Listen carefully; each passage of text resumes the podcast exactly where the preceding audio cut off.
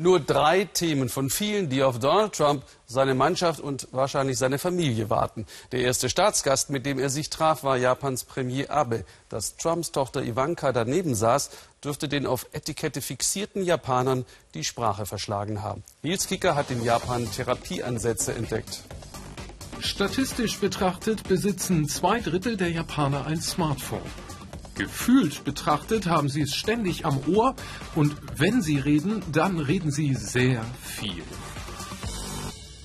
Aber hier haben wir etwas gefunden, da haben wir uns gefragt, was bewegt einen Japaner, in eine Telefonzelle zu gehen, von der aus man gar nicht telefonieren kann. Itaru Sasaki hat die Telefonzelle in seinem Garten stehen das Telefon des Windes, wie er es nennt. Bei dem Tsunami im März 2011 sind in seinem Ort Otsuchi fast 1200 Menschen gestorben, im Schnitt jeder Achte. Um zu leben, brauchen die Menschen Träume und Hoffnung. Dieses Telefon entstand aus der Idee heraus, Verbindung mit den Verstorbenen aufzunehmen. Laut Bedienungsanleitung funktioniert die Drahtlosverbindung so.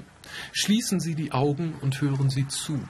Wenn Sie den Klang des Windes, der Wellen und der Vögel hören, dann sagen Sie, woran Sie denken. Masahiro Matsusaka war nach der Katastrophe freiwilliger Helfer. Er hat viel Leid gesehen, das ihn bis heute belastet.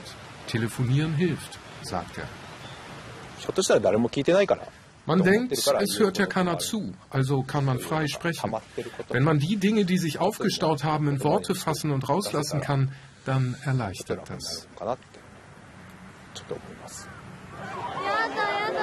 Seit hier vor fünf Jahren der Tsunami das ganze Dorf zerstört hat, werden immer noch mehr als 400 Menschen vermisst. Die Zeit hat viele Wunden noch nicht geheilt.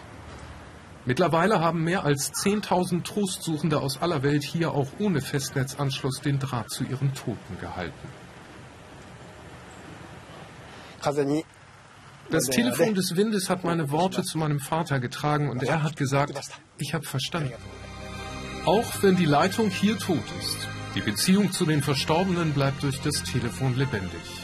Ein tröstlicher Gedanke.